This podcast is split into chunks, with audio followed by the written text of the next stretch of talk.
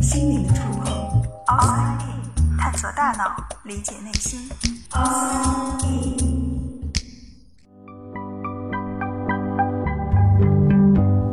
欢迎来到 Outside In，我是冰峰。在上一期节目中，我们已经预告了今天的主题呢，还是和说话有关。我们会聊一聊失语症。上次我们讲了大脑里面是如何存放单词的，如果单词不记得了，那我们自然也就说不出话了。可是，即便我们的单词记忆库都是好的，这也并不意味着我们就具备了说话的能力，因为还有两个大脑区域，它也和语言密切相关。我们先来听一段声音吧。Um, stroke. You had a stroke last year. Yes. And what happened? Um, school and English class, Okay. and I um book. Um, also um, it's um riding. Riding what?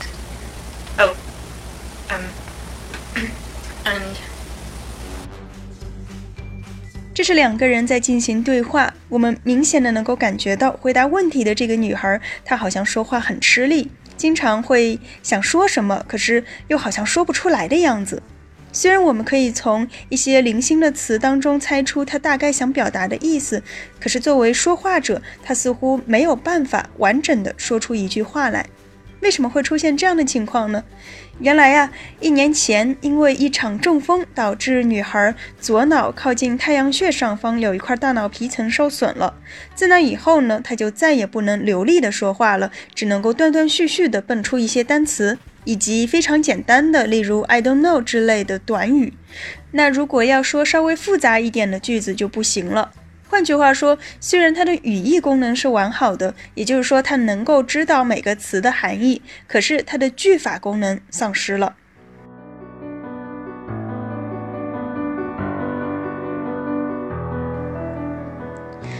让我们先把时间倒回到十九世纪，有一位名叫布洛卡的法国医生。一八六一年的时候呢，一位居住在疯人院里三十年的病人找到了布洛卡医生。这个人的病呢很奇怪。他能够听懂别人的话，可是自己却说不了话，每次嘴巴张了半天都不知道要说什么。起初，布洛卡医生想，会不会是这个病人的喉咙或者声带等等这些发声器官出了问题，导致发不出声音呢？可是检查发现啊，这些都是好的。于是这就成了一个疑难杂症，一直都没有解决。直到有一天，这位病人去世了，布洛卡医生呢才有机会仔细的来研究一下他的大脑。结果发现，在他大脑的左半球有一处非常严重的损伤，所以呢，布洛卡医生就认为这个区域可能就是和我们的语言产生有关的。之后的研究呢，也证实了布洛卡医生的猜想，所以就把这个区域命名为布洛卡区。那如果这个地方一旦受损了，就会出现表达性失语症，就像我们刚刚听到的那个女孩的表达一样，同时呢，也叫布洛卡失语症。和布洛卡齐名的呢，还有一位德国医生，叫做维尼克。他发现了大脑当中另外一个和语言相关的重要区域。维尼克区受损的病人呢，会出现另外一种失语症的情况。这种情况啊，和我们前面提到的布洛卡失语症很不一样。他们不是说话断断续续，相反，他们可以不停地说，只不过说出来的话好像没有意义。我们来听一段治疗师与维尼克失语症患者的对话的音频。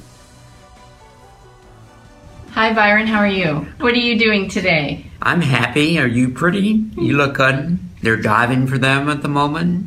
They'll save in the moment. He'll have water very soon, with luck, for him. And what were we just doing with the iPad? Uh, right at the moment, they don't show a darn thing. I'd like my change for me and change hands for me with happening. I don't know what you get, but I talk with a lot of hand for him.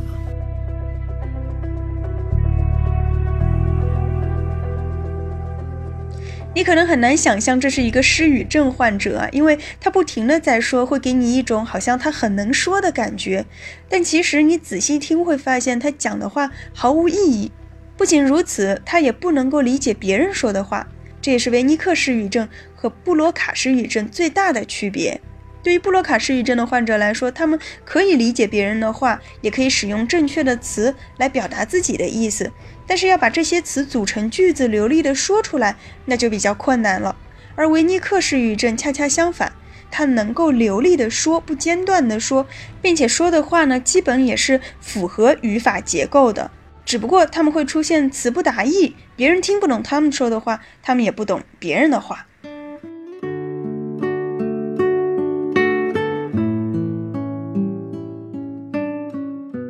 往的科学家们认为啊，布洛卡掌管着我们的语法，而维尼克是负责理解的。这个其实我们刚才也已经说到了。那大多数情况下呢，都是没有错的，但是偶尔也会有一些例外。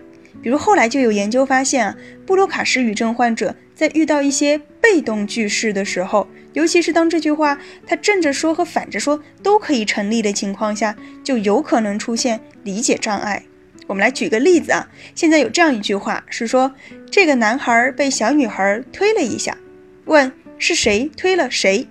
这个问题我们觉得很简单，对不对？当然是女孩推了男孩了。可是布洛卡失语症患者他就会很困惑，到底是男孩推了女孩，还是女孩推了男孩呢？那是不是因为他们没有办法理解被动句呢？倒也不是，因为研究者又给了他们另外一句话：这只苹果被小女孩吃了。问是什么吃了什么？他们可以很快的回答是女孩吃了苹果。那为什么前一句句子他们就不能理解呢？研究者就猜想啊，这可能是因为前面一句句子不论是颠过来还是倒过去，它都可以说得通。就比如说，呃，女孩推了男孩，这是合理的；男孩推了女孩，这其实也是合理的。但是后面这句句子呢，我们就不能倒过来说了，因为苹果不可能吃了女孩，对吧？虽然刚才这个例子好像是在说布洛卡失语症的人，他们并非完全没有理解方面的障碍，但同时这也恰恰说明了，至少他们知道苹果是不会吃掉女孩的。而如果是维尼克失语症的病人，他们就完全有可能说出“苹果吃女孩”这样的话来。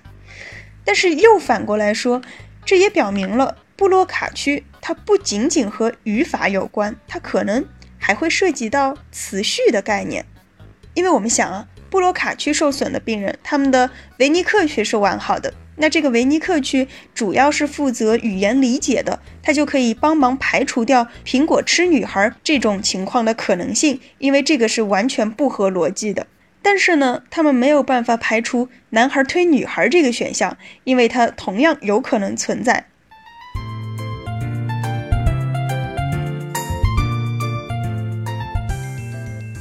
很多人会以为失语症就是张口结舌，什么话都说不出来。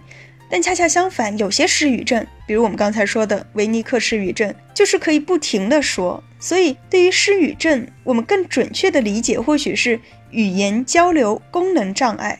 只要不能使用语言正常的交流，我们就认为这是失语症的一种表现。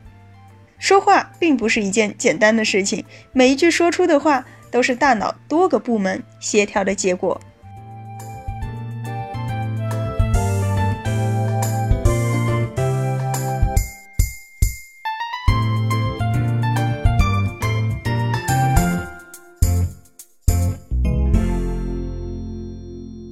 探索大脑，理解内心，outside in。